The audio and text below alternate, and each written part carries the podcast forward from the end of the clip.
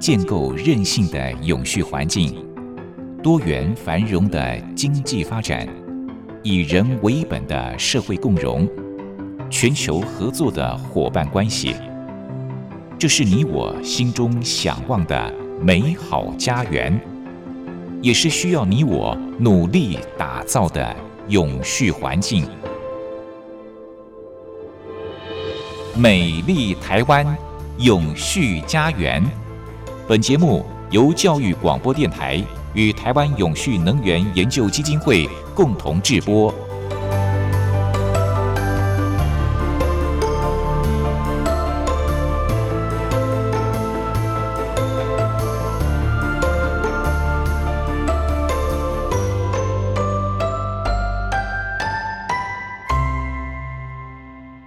您好，欢迎您再度按时收听《美丽台湾永续家园》，我是节目主持人朱琳。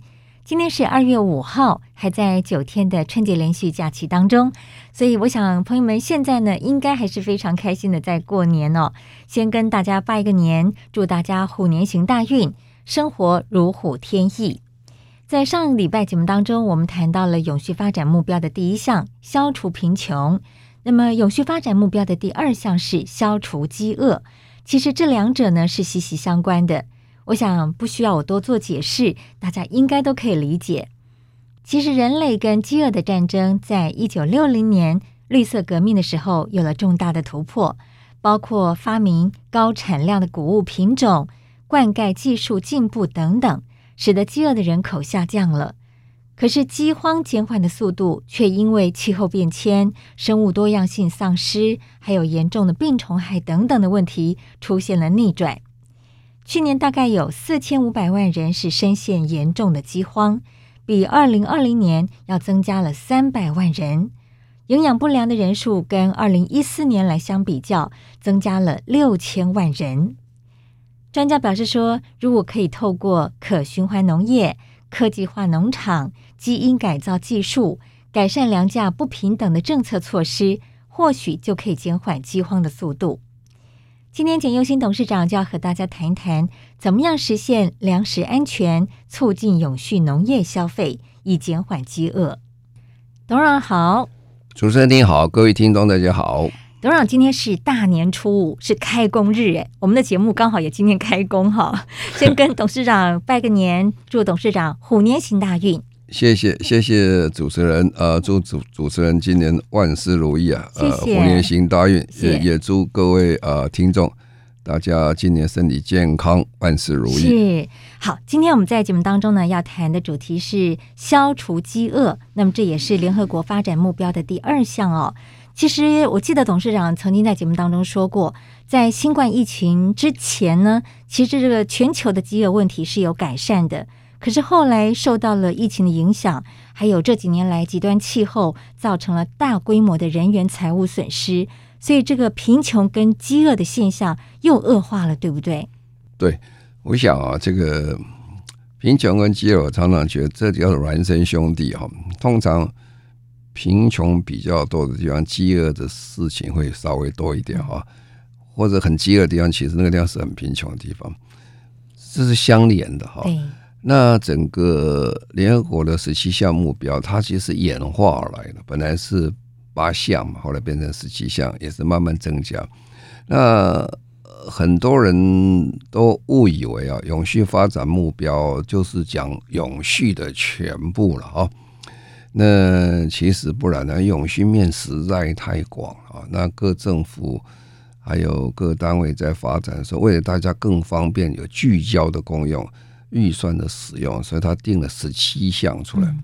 因此，这个十七项基本上啊，它是为了这个为了工作方便啊，为了这个进行方便，预算的集中，大家会很着重这些问题。那其实十七项都做好的话。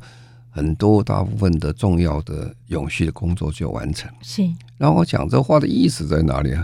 就倒过来讲这个事情啊，天下没有一件事情是单一的啊。这个说说说饥饿，就是肚子饿，饥饿啊，它这形成的原因啊，它很可能是什么？可能是第一项的贫穷。嗯，啊，贫穷的原因在哪里？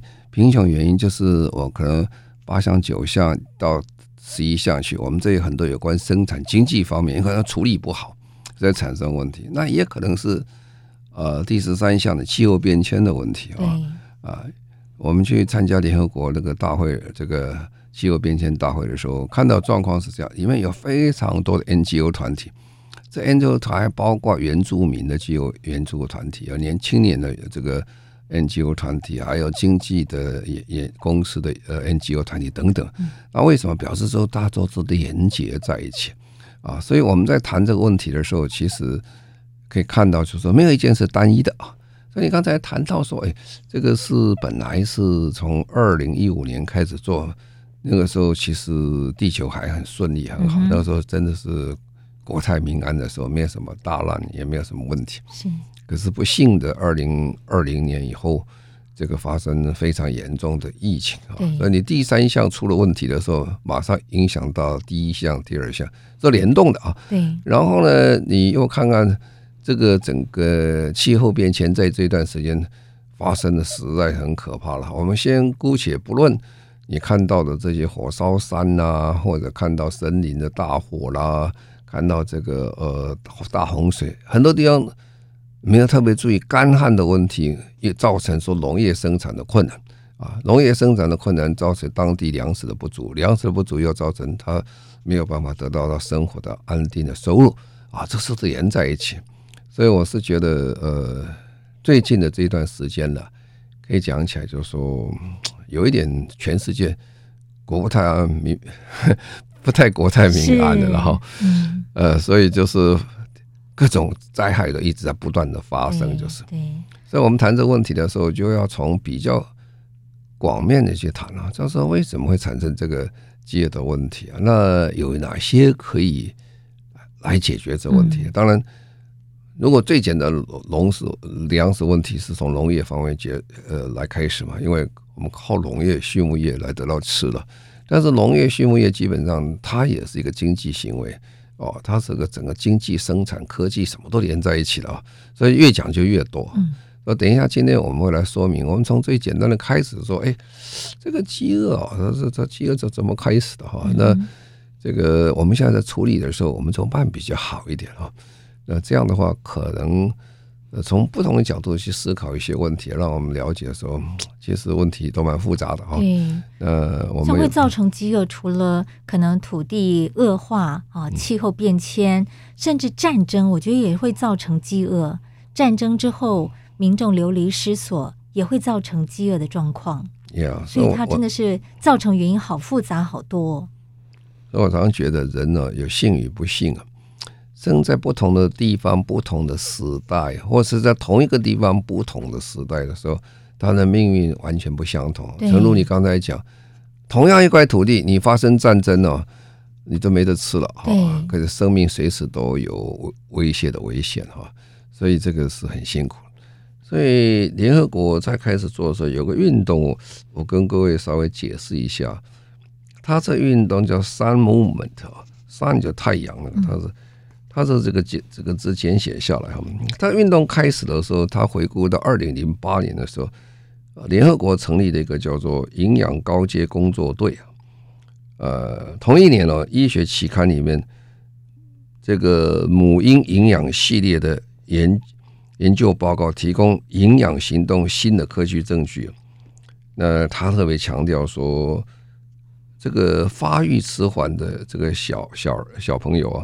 照护需要昂贵的成本，所以他提出这支离破碎，而且功能的失调哈这一个报告。那么他解决这个架构对现行的架构，他觉得非常辛苦，就是现行全世界架构不是很理想。所以二零一零年的时候，三月，世界银行、联合国儿童基金会，还有世界卫生组织、世界。食物计划署啊，及很多伙伴国家、公民团体组成这个呃 “Sun” 这个这个草案哈，这个发表在这个食品跟营养公报里面。它最重要是要扩大营养行动框架做法。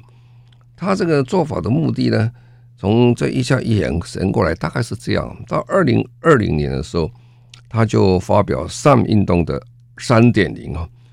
那经过过去的这一段的一些呃学习了解之后，他提出对二零二一年到二零二五年营养提升的一个一个策略哈。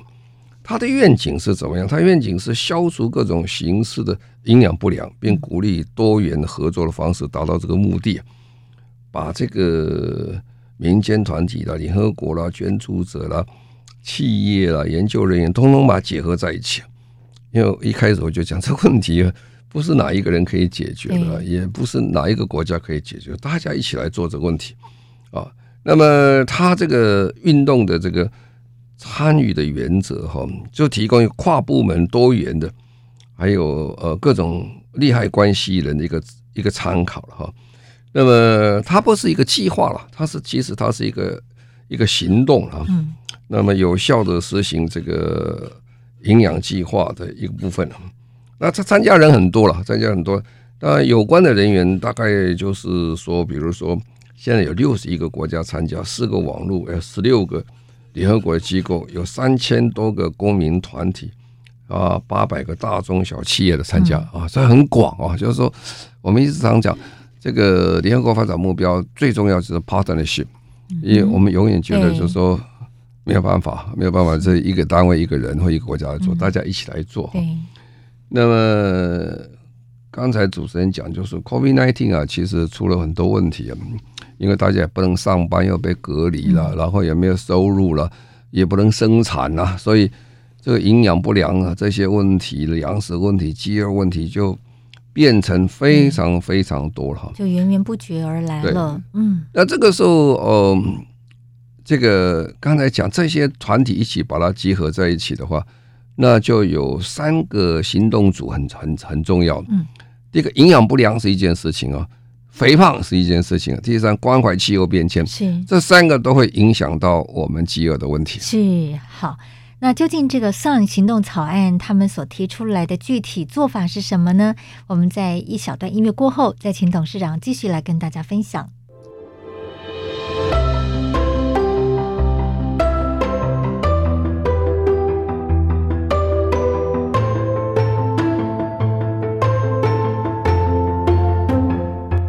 环境永续，企业永续，能源永续。您现在收听的节目。是教育广播电台与台湾永续能源研究基金会共同制播的《美丽台湾永续家园》。美丽台湾永续家园在节目当中邀请到的主讲人是台湾永续能源研究基金会的董事长，同时也是中华民国无任所大使的简尤新博士。那么今天我们一起来关怀的是消除饥饿，这是联合国永续发展目标的第二项。那么刚才董事长提到了有很多的民间团体，他们共同发起了一项草案，叫做 “SUN 行动草案”。这项草案当中有些什么样的重点呢？第一个，他们想这个问题啊，就是说，到底这个饥饿问题怎么产生？哪些变成最大的问题啊？他认为现在三个比较大的是问题，必须要赶快解决。第一个是营养不良，是；第二是肥胖，啊，第三个是关怀。这个气候变迁的问题啊，因为这几个都会影响到呃产生的就业机会等等啊，最后产生饥饿的问题。那像肥胖啊，肥胖，肥胖大家可能会比较疑惑，哎，奇怪，你不是说已经已经有这个饥饿有问题啊？问题是说肥胖最主要的来因当然是非常多了。如果各位如果到美国去，一下飞机场就发现，平均讲起来，他体型比我们在桃园机场看人稍微都大很多，因 因为他食物太好，东西吃太多了，而且高热量、糖水吃太多了啊，糖水，所以都很棒。呃，其实肥胖的人很辛苦了，他负担很多身体的重量，走起路来都很辛苦。但实际上讲，有些东西是可以提早把它做处理，让它不会继续再肥胖哈。但是有些肥胖不是这个问题啊。有有些它因为是营营养这个不均呢、啊，嗯，呃，出产生其他的问题啊。那好，那现在我们就看了这个营养不均呢、啊，它是讲什么意思呢？营养不均是代表饮食不平衡啊。呃，也可能是这个营养的这个营养素不足，也可能是过度的摄取某一个单项食食物啊。是，你只因为它没什么可以吃嘛，吃只一项或者吃一两项，所以这个整个身体变成呃发展起来有问题了。那它会产生发展的迟缓啊、贫血啦、过重啊。所以刚才讲这个胖的人呢、啊，他其实在某些地区讲讲，他不是真的说真吃的。吃太好了，他才没得吃，是单项食物吃太多，出了问题出来啊！所以这种状况就是我我我们要解决问题，而且营养不均很容易产生。大概他们计算一下哈，如果单一营养摄取过多会造成肥胖的问题哦，百分之七十以上是过重，第二个是糖尿病发生，这在低收入国家哈的发生的状况是蛮多的。那么那有些国家是对垃圾食物。税来抽取啊，抽取一个垃圾食物税来调节垃圾食物的一个市场，增加国国库的收入了，减少消费垃呃垃圾垃圾食物的问题。要达到这个问题呢，呃，当然这个会引起也不同的这种想法的跟跟反弹了。就是这怎么样让它在食物的均衡获得上，大家有个比较平平均的一个方式。那么，当然，这个不是这个营养不良，其实还有营养不均，还牵涉到性别的问题、人权不平、人人权的问题等等。其实他这个讲起来很复杂哈，是不是很单纯？就是饥饿。所以一开始我就讲说，呃，谈饥饿问题不能只谈饥饿问题啊，因为你要谈饥饿问题的原因在哪里哈。那原因的话，那就非常的重要哈。那当然，最重要一件事情就是说。呃，就等于我们谈 SDG 啊，就是永续发展目标。说，呃，你你一天到晚就谈饥饿的话，它会谈不出结果出来。所以大家为什么我们谈 SDG？现在在台湾我们在进行的时候，就发现有很大的问题啊。很多学校啊，或者很多的大学或者中学等等，他们会感觉到说，哦，他们做的很好，单项做的很好。那其实永续没有办法用单项完成的。哦，你每每一谈到单项的时候，你都要必须要跨领域的去解决其他的问题，然后最后综合起来。比如最简单的一个教育问题，教育问题不会说解决教育就是教育问题了，那你教给学生会考试没有什么用，他要去解决这个社会的问题啊。那这些问题都是大家要一起来处理的啊。那这个。这个他这个计划，他们就提出三个很重要的一个方式哦，就希望呃每个国家第一个能稍微能注意一下。他说，如果要达成二零三零年这个永续发展目标，在国家发展的概念跟政策上要做得很好啊。那第二个要有监测跟这个实施的一个制度系统出来，最重要要保障啊，确保公民社会团体啊。能够加入进来，嗯，因为这种这种问题，老实讲，有时候在一般的国家里面，呃，比较不会被受到重视。是，等到你重视就来不及了。来，什么叫做来不及？最近我们看到，因为通货膨胀的关系啊，因为这个能源高涨、价钱高涨的问题，哈萨克啊跟土耳其啊，这个人民是很辛苦的，因为他们的币值贬值的非常厉害，还有。这个能源的价格升很多，所以就没有办法得到充分的这些食物。你看电视上看起来，要买东西的时候，大家愁眉苦脸，有一餐没一餐哈。那哈萨克甚至因为所谓能源贫穷了，这个能源价钱一涨出来，发生暴乱，发生暴乱。所以这个等到那个时候就来不及了。所以任何的政策开始的时候，如果有公民团体的呃参加的时候。那我觉得他他这个 SUM 这个计划里面，他就觉得是非常重要的事情。是，那确保有营养的这个这个均衡的状况，或者安营养安全的问题的时候，他应该包在国家计划政策里面，特别哈，呃，民意啊，这个还有这个公民里面的参与是非常重要。其实他讲第一项、第二项是差不多，不过第一项重要，还有一个监测系统要监测的很清楚，因为监测。有一般的公民监测跟政府的监测是有差别的哈，因为公民监测比较透明化一点，那些问题可以早一点解决啊。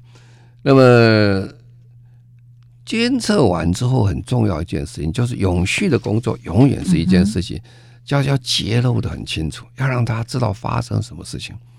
我们在做永续发展目标工作这么多年来，第一件事情，我们我们老师要推一件事情，哎，叫他写报告啊。还有人讲说写报告，你这个不是做文章而已，不是做文章。那个报告的内容是什么？报告内容你要不要说？哎，你到底做了什么事情啊？啊，你这个一二三四五，你做很多事情，这做的很清楚的时候，你就可以了解到说，呃，这成功还不成功啊？那营养的问题啊，基本上比较容易看得出来了。你看到很多照片看。看到非常多照片也也可以了解，有些人一看到就是营养不良嘛，就一进去一个国家，如果看到都是很瘦皮包骨的话，那就营养不良的地方非常清楚。但是通常啊，营养不良跟人过胖是在一个整个社会里面比较容易被看得出来的。那这种看得出来说，必须要有数据的统统计，然后有一个非常清楚的说明之后，国家的这个政策的领导人呢，才会更了解。我们在这个新年一开始，我就讲到这个问题，其实不是很好，有点扫大家的兴，就是说，上个礼拜讲的是贫穷，贫穷，这礼拜讲的是饥饿。但是我们不要忘记啊，其实这一次 COVID-19 以后造成最大的困扰，就是说，有人叫做 K 型的一个经济的发展，K 型就是说。英文的 K 字啊，一边是往上跑哦，台湾就是在这条路上。台湾最近这两年成长几乎快要百分之十了，三 percent 加六 percent 都要百分之十。可是很多国家是往下跑啊，跑得非常的厉害。那这个时候就产生很大的问题啊。所以我们在 K 型社会里面呢，我我们要特别注意说，怎么样去处理营养的问题啊？可能是当局最重要的事情。那台湾有没有这个问题？其实。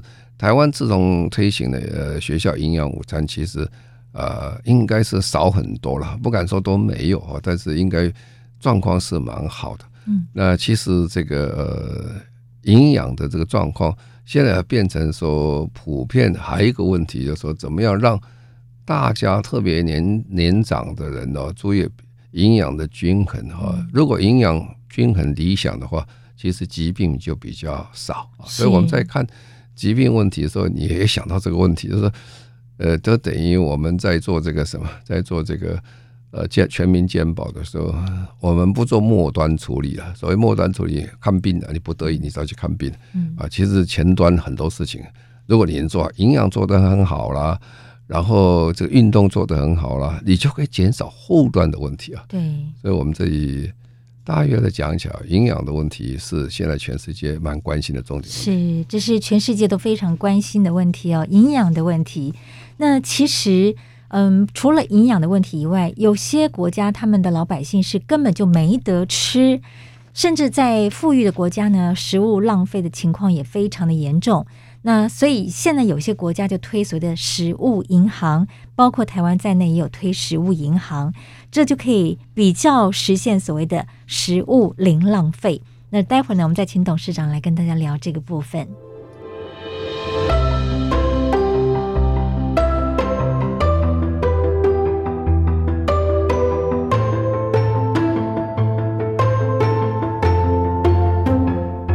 环境永续。企业永续，能源永续。您现在收听的节目是教育广播电台与台湾永续能源研究基金会共同制播的《美丽台湾永续家园》。美丽台湾永续家园，我们节目播出时间在每个礼拜六的早上十一点零五分。邀请到的主讲人是台湾永续能源研究基金会的董事长，同时也是中华民国无任所大使的简佑新博士。那么今天我们谈的主题是永续发展目标的第二项：消除贫穷。那另外呢，我们也会谈到怎么样来实现粮食安全，促进永续农业的消费哦。刚才我们提到说，其实有很多先进国家，他们的食物是非常非常浪费的。有时候你到这个厨余场去看一下，哇，好多没有吃的食物，或者是吃剩下来的食物，都倒在这个厨余桶里面了。那这对很多贫穷国家的人来说，多么珍贵的食物啊！可是他们却吃不到。那现在我们国内有推所谓的食物银行，我觉得这也是一个非常好的概念跟利益。董事长接下来要跟大家谈谈这个部分。好，我想这个食物浪费啊，开始的时候大家想的问题就是说，很可惜把它食物就丢掉了哈。嗯，因为照联合国的统计，大概食物有三分之一啊是被浪费掉。是，但你会在想啊，这个已经过剩其次了，怎么可能我们家里吃这些丢掉也没那么多嘛？哈。但是我们讲食物的时候，你不能只讲说食物在末端消费的浪费，从前端就开始啊。对，我们讲为什么从前端开始呢？因为我们开始要种菜呀、种米呀、种稻啦、种玉蜀黍等等啊，你就开始很多的这生产，生产你就收割了，收割的时候。你就不会很完整的时候，有一些比如说种菜，你就看啊，那个菜叶你到产地去看，不好的就把它杀，先拿掉，剥掉了，剥掉了，剥掉，剥掉以后，在菜市场经常 看到，对对对，那个是已经到菜市场了，前面那个在产地已经剥了一次了，在这再剥一次哈。然后你运输不好的时候，因为温度的关系啊，或太热的关系，很多东西再就烂掉了。对，其实是很好的食物啦，就是烂掉。还有，因为是越洋过海啦，那很多我们食物其实台湾的食物很多都不是我们产的。其实我们台湾的粮食自给率是很低的了哈。怎么叫做很低？说用卡路里来算哈，卡路里来算，就你吃的食物，我们能吃进去的多少？台湾的食物我们吃大概自产粮食大概三十二、三十三左右，最近有一点提高提升一点，但是既整个的量还是很少。说漂洋过海来的时候，其实。有时候损失也很大，然后在很多你在粮仓啊什么地方储存的时候，呃，就好像发臭啦，什么东西都很糟糕了哈。那米或者都变成陈米啦，有些陈米有人说很好，但是有人陈不吃陈米了，所以这个就问题就非常多。那夯不啷通通加起来的话，他说三分之一的粮食就是被浪费掉了，嗯，那就很可惜了。哦，我们。在讲这个问题的时候，那最近联合国有另外一种讲法，也是听起来很可观的，一个很可怕一件事情。什么事情呢？他说：“你不是看食物浪费、卡路里浪费而已，实际上是产生非常大的碳排放啊！什么意思呢？因为你种菜、种稻、种什么东西的时候，第一你要去耕田呐。”啊，你去耕田以后呢，你要用这个，现在没有人用锄头去耕田了，都是用机器耕田。机器你要用油啦，就消耗油，就产生二氧化碳啦，然后要产你要用肥料啦，要用农药啊，这都化学品啊，这个量很大的。各位小，你从这一次再看，呃，欧盟啊，它定了一个叫欧盟的这个呃碳关税啊，就欧盟碳边境调整机制。要挑要这个呃，他就找最碳排放最大的几项东西出来。嗯，哦，他第一项当然是钢铁啦，第二项是水泥啦，再来铝铝啦，下一项是很意外的，就是说是肥料哎，是化学肥料哈，然后再是电力。你可以去了解说，你用肥料用农药，它生产过程其实排放非常多啊。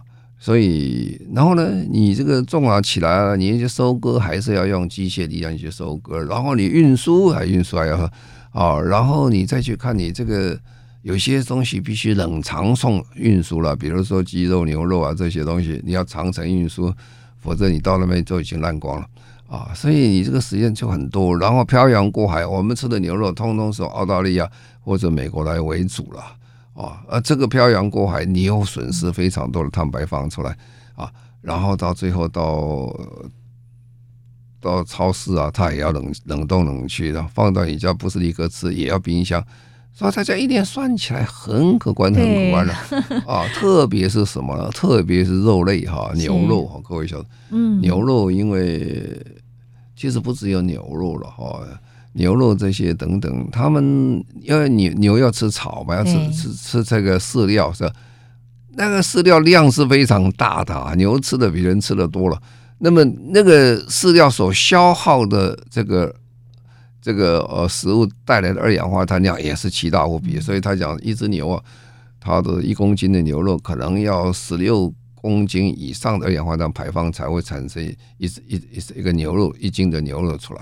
啊，所以你大概知道这个很大，所以现在联合国在做这工作的时候，突然转向就说哦，食物的浪费很重要，因为这个食物浪费代表非常多二氧化碳的排放啊，所以现在变成两个路线进来，一个路线进来就是说，我们这个谈饥饿问题、谈贫穷问题，还是要给人吃，怎不吃的问题会很多。那另外一个说，给你吃的时候，你不要很浪费哈，这在先进国家特别。我们靠美国人的食物是非常浪费啊！你看到他那个厨房里面做什么东西就没有吃完东西是蛮多的，嗯啊，所以等一下我们会说明一下，没有吃完那怎么办呢？没有吃完的话，你这样丢掉很可惜的哈。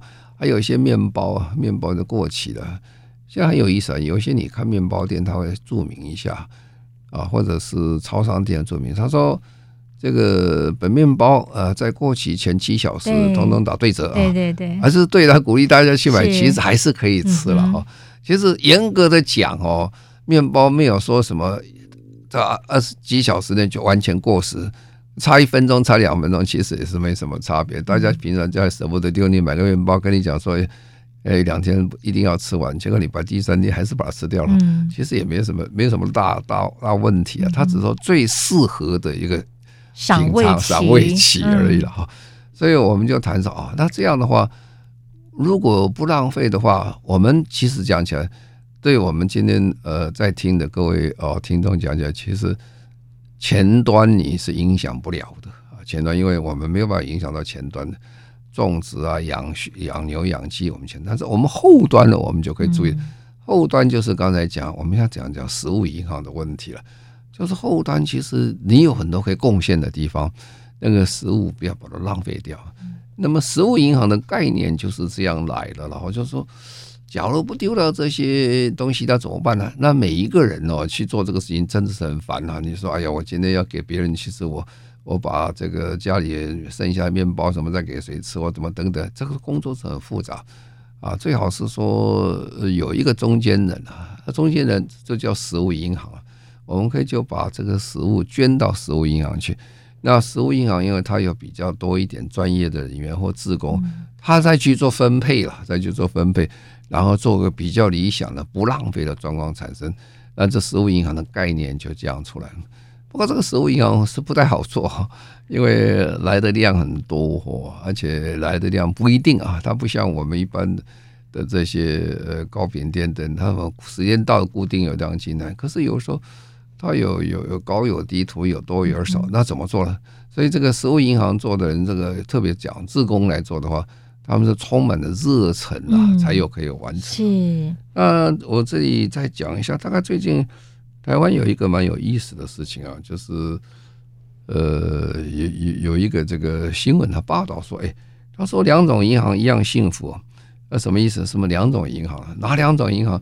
一个是一个真的金融银行，一个是实物的银行，哈，而是两种不同的银行。那这两种银行把它结合起来啊，它这个实物就零浪费啊，这个概念倒蛮好，因为我我我们晓得这个你要去做这实物银行，其实。还是要点资金的哈，要养人的，因为基本上，呃，它不可能创造很多的这些利润出来。如果可以创造利润，那食物就不要把它丢掉，他拿去卖掉就可以了。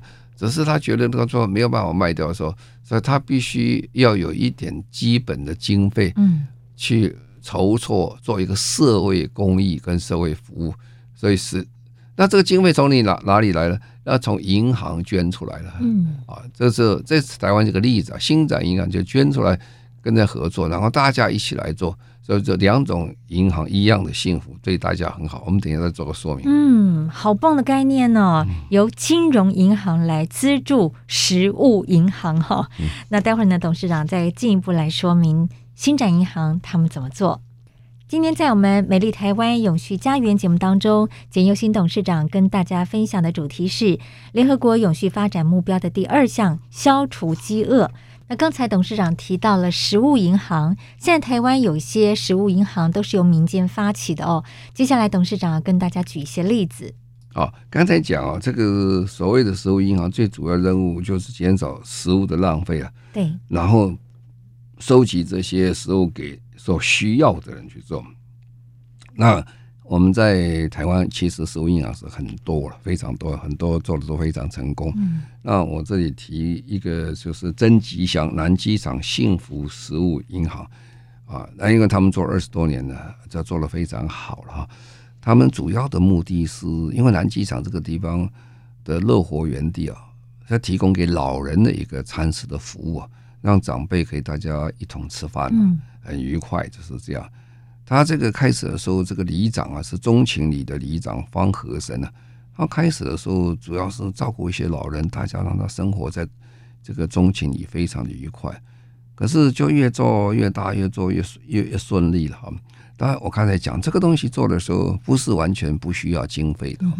那所以呢，当然政府有一些补贴，最主要这一次会上新闻，就是新展银行他主动出来了，协助他们来做这些。那么这个他这个食物银行还有意思啊，他这个还提供客户啊有一个这个存折一样东西，所以你发给每个食物，他每个食物的银行都有本存折了。嗯，那这个会员可以照这个存折去拿他们的食物出来。那这样可以照顾到一些呃比较独居老人或一般年长的一些是。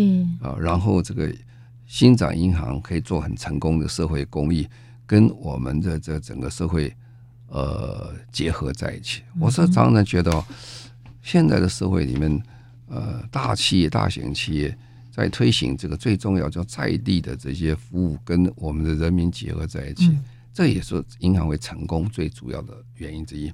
好，那我们在讲这个时候，就是说，末端的我们处理这个问题，啊，前端还有一些要处理。前端处理就是说，我们怎么增加我们的食物的供给？嗯，啊，那么在台湾哦，台湾这个其实台湾其实是个科技岛了，啊，最近我们进步非常之快，所以现在有个叫做智慧农业啊。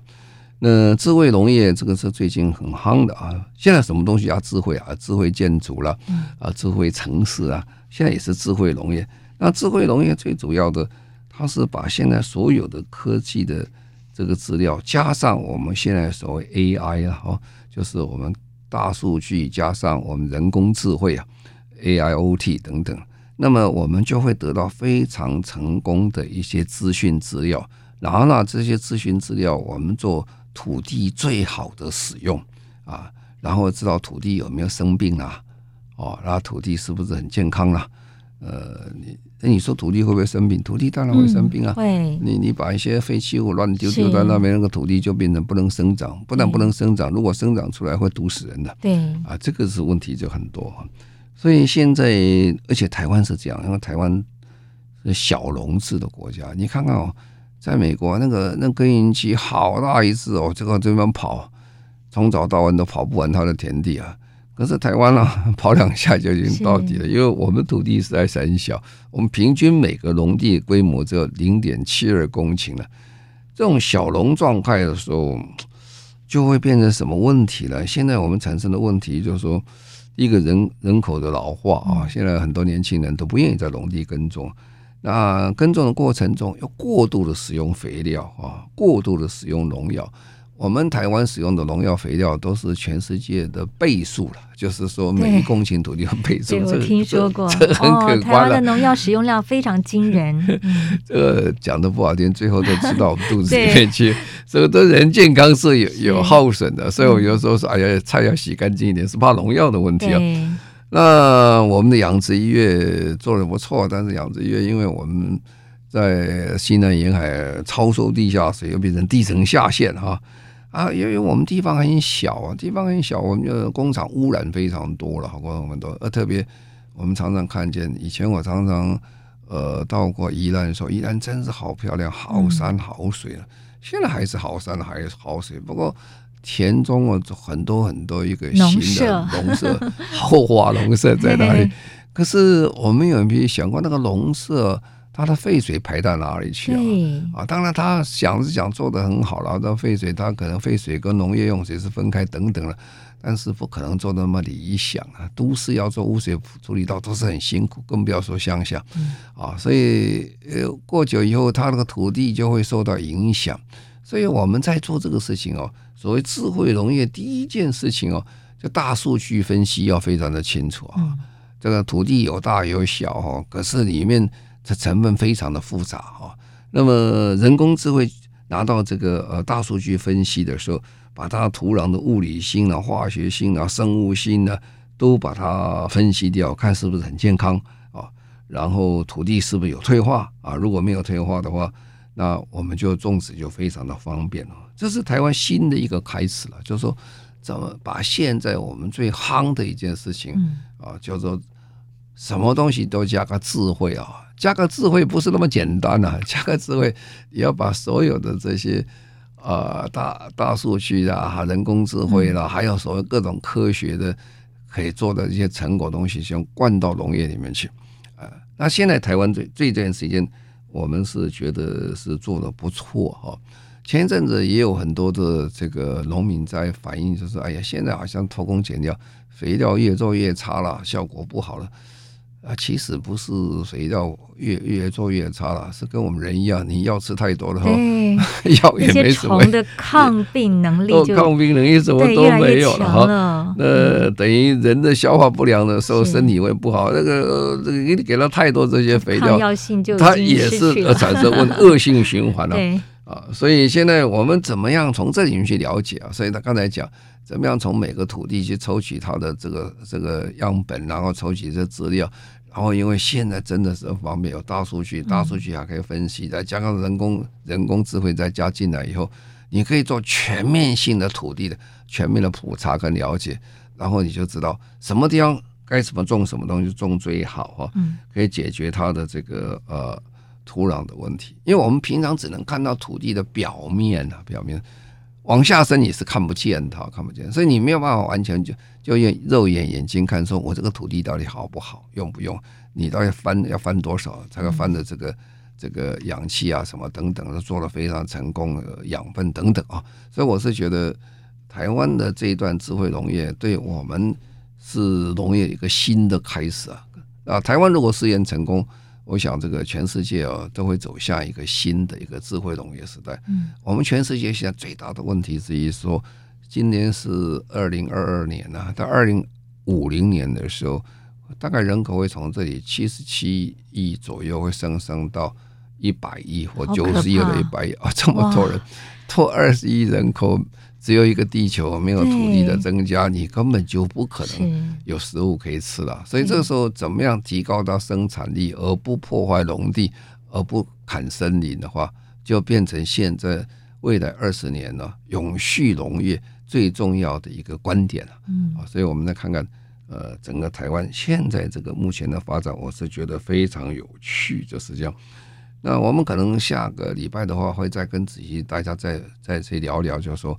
台湾在智慧农业方面，其实做的是算是世界上讲算是先进的，算是不错的。